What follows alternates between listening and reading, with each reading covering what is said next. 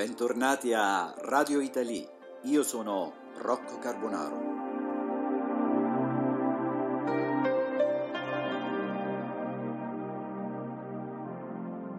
In questa puntata Teresa Pisanò continua a raccontarsi per noi e ci svela altri aneddoti di Overland 15, il programma trasmesso da Rai 1 a luglio e capitanato da Beppe Filippo Tenti.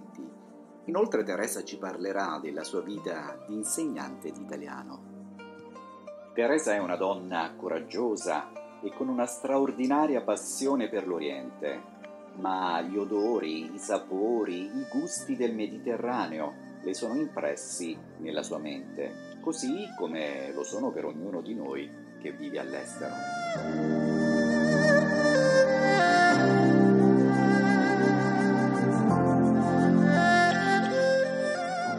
Teresa, eh, volevo sapere se dopo questo programma così importante, se hai avuto delle proposte di lavoro in ambito televisivo. Eh, no, anche perché cioè, Beth mi ha parlato di qualcosa, ma vivendo io qui diventa, diventa un po' difficile, quindi aspettiamo un attimo e vediamo che cosa, che cosa succede. Ci sono dei progetti, eh? ma è tutto ancora in forze. Benissimo, poi ormai hai fatto questa bella avventura, ti, ti, puoi calmare un po'. Sì, sì, sì, sì, infatti. E adesso infatti cosa fai a Taipei? Insegni, giusto? Sì, sì, sì, insegno in italiano, sì, in una scuola italiana. Questa è la cosa che più ti piace, se non sbaglio, ma sì, mi hai sempre detto io amo insegnare. Sì, sì, sì, sì, esatto, esatto. Eh, Teresa, dimmi un po', eh, durante la tua carriera, oltre ad insegnare eh, ti sei occupata di altro? Io ho fatto diversi lavori nel frattempo, ho lavorato eh, in uh, delle aziende, ho fatto la guida turistica, ho fatto l'interprete, però devo dire che il lavoro che mi dà più soddisfazione in assoluto è eh, l'insegnamento. Come sai anche a me piace molto insegnare, però a volte lo trovo un po' ripetitivo perché facciamo sempre le stesse cose, ma la cosa positiva è che gli studenti sono diversi. E anche questo cambia, ogni classe è diversa e ogni esperienza è diversa. E poi la soddisfazione dai di vedere i progressi, perché anche noi abbiamo studiato le lingue e quindi la soddisfazione di, di cominciare con una classe che non sa dire neanche ciao e poi dopo poter chiacchierare è, è impagabile. Gli studenti ci hanno riempito la nostra vita. C'è uno studente, una studentessa che ti è rimasto o rimasta particolarmente impresso? Sì, eh, ce n'è una, eh, una ragazza di Hainan eh, che mi è rimasta particolarmente impressa per il suo amore eh, incondizionato verso la lingua italiana e la cultura italiana.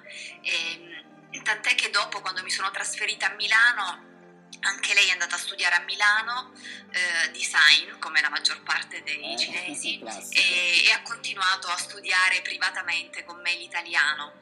E non ha mai, eh, non si è mai assentata e veniva, non vedeva l'ora di venire a fare lezione. Quindi questo, questo amore, questa passione eh, mi hanno colpito tanto e sai, ed è stato veramente un piacere, più che un lavoro, è stato veramente un piacere mio eh, insegnarle, Teresa, continuare ti... ad insegnare la lingua. Ti piace la musica italiana? Molto spesso a noi italiani non piace. sì, mi piace la musica italiana, però devo dire che mi piace eh, quella un po' vecchia. Ah, siamo simili anche in questo. Sì. per esempio? Per esempio, ma da Fred Buscaglione per dirtene una. Ah, vabbè, i classici De André, Gaber, Puccini. C'è una canzone di Buscaglione in particolare che ti piace? Così te la Teresa, Teresa. non sparare col fucile. Teresa, ti prego, non scherzare col fucile. Per la rabbia la tua bile può scoppiare. Teresa, ti prego, io non sono certo un vile, ma se tocchi quel fucile può sparare. È stata una follia, l'ho incontrata per la via, disse vieni a casa mia. Film, un film italiano. Un film italiano, italiano, adesso mm, non me ne vengono in mente molti italiani, beh uno sicuramente che mi è piaciuto e che ho visto da poco, anche se non è eh, attuale, è Mine Vaganti di Ozpetek. Ah, ah, ah, e, tra l'altro è ambientato a Lecce e, ed è, e parla di, di, una famiglia leccese che abita in una masseria bellissima, una famiglia benestante, il padre però con le sue idee patriarcali, quindi anche maschiliste, si trova ad avere due figli, entrambi omosessuali, e quindi eh, gira tutto intorno a questo ed è molto è comico, ironico, ma eh, molto divertente, molto divertente, mi è piaciuto. Vogliamo ricordare il titolo così lo vanno a cercare? Mine Vaganti. Benissimo. E dicevamo che tu hai anche un blog che è su sì. Blogspot, quindi penso che qui sia un pochino sì, difficile. difficile da aprire. Sì. E, e se vogliono contattarti i miei studenti o anche i, non sono tutti i miei studenti, come possono farlo? Via email eh, oppure se riescono ad andare su Facebook alla pagina Asia Monamur. Asia Monamur. Altrimenti dai la tua email se non è troppo complicata. Sì, è abbastanza complicata. Comunque te, T di Torino e di Empoli, Molihua come il gelsomino in cinese, uh-huh. chiocciola yahoo.it. Benissimo. E, ehm, Teresa, ti ringrazio ancora per questa chiacchierata. Grazie a te, Rocco. Spero di avere un'altra occasione di poter parlare con te. Grazie. E se i nostri ascoltatori vogliono vedere quanto sei bella, possono andare a vedere le tue foto su Facebook. Ti chiami Teresa. Come si, come si pronuncia il tuo cognome? Non lo so pronunciare bene. Teresa Pisano Lukic. O io Lukic pure. Alt- altrimenti non ti trovano, solo Teresa Pisano. No, no, no, Teresa Pisano Lukic. E come mai questo cognome? Il cognome di mio marito. Ah, ma tuo marito non è italiano?